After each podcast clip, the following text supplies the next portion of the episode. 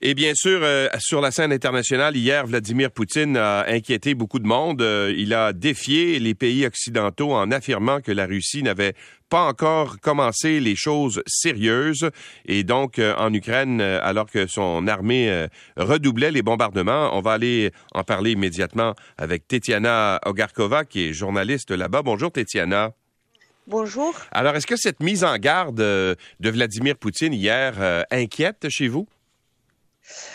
oui, d'un côté, mais d'autre côté, ce qu'on constate sur le terrain, on constate notamment le contraire, puisque après la, le retrait des troupes ukrainiennes depuis Lysychansk, on constate plutôt un certain arrêt, je dirais même une pause de l'armée russe qui, est soufflée après cette attaque contre les Severodonetsk d'abord et Lysychansk, tente, mais sans beaucoup de succès, d'accéder à Sloviansk, la, la, ville de Donbass ou euh, la ville de Bakhmut. Ils n'ont pas de succès et très loin de là.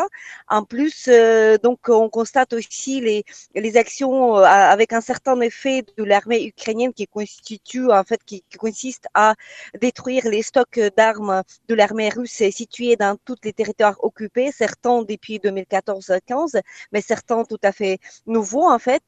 Donc euh, sur le terrain, ça donne plutôt le calme en fait. Donc les menaces qui qui bravent Vladimir Poutine sont, ont pour but un chantage, ils sont destinés au monde occidental qui consiste à ne pas armer l'Ukraine, à ne pas envoyer justement les systèmes HIMARS, les systèmes américains qui, qui ont prouvé leur efficacité, notamment détruire les stocks d'armes. Alors, c'est, donc, c'est ça la nouvelle stratégie, c'est de dire, si les Russes ont pas d'armement, en fait, ils ont plus de munitions, ben, à ce moment-là, ils, ils seront pas capables de progresser. C'est un peu euh, plutôt que de les confronter directement sur le terrain, c'est mieux de prévenir, justement, une, une avancée en les limitant en termes de stock d'armes. Oui, tout à fait. Donc, ce qu'on a vu, par exemple, dans les régions de Kiev et Tchernigiv, donc au mois de mars, c'est justement en détruisant, détruisant les chaînons de logistique militaire de la Russie que l'armée ukrainienne a pu justement stopper mhm. d'abord l'armée russe, après les repousser vers la frontière. Donc, c'est un peu la même tactique. Et donc, c'est une tactique en possédant un, nombre minimum, en fait, de systèmes HIMARS et d'autres systèmes de ce type. Euh, par exemple, le, secrétaire de, de, Conseil de sécurité ukrainien a, a nommé hier le nombre 9, 9 système, c'est pas énorme, mais c'est suffisant pour faire des frappes donc euh, contre les stocks et ensuite en, ayant, en étant un déficit de, de, de obusiers, des obus, ils, ils, diminuent en fait le nombre de frappes et ensuite ils, ils sont incapables de progresser, notamment avec les chars blindés, avec leurs soldats. Donc c'est, ça prouve son, son, efficacité en fait. Et pendant ce temps, il y a de nouvelles frappes russes contre euh, euh Kramatorsk et Kharkiv, euh, cependant, n'est-ce pas? Il y, a, il y a quand même des actions militaires qui se déroulent là-bas. Oui, bah, justement, les frappes se multiplient, mais ce sont des frappes qui n'ont pas de sens militaire, si je peux dire comme ça. Frapper, donc comme, hier, ils ont frappé le centre de la ville de Kramatorsk, qui est encore euh, très loin, bah, assez loin de la ligne du front. Ils frappent le centre-ville, malheureusement, à mort et cinq blessés, euh, des destructions au centre-ville ou bien à Kharkiv une fois de plus, mais ce sont des tirs d'artillerie parce que l'armée, les troupes russes sont à une distance de quelques dizaines de kilomètres de la ville, cette deuxième grande ville à l'est de l'Ukraine.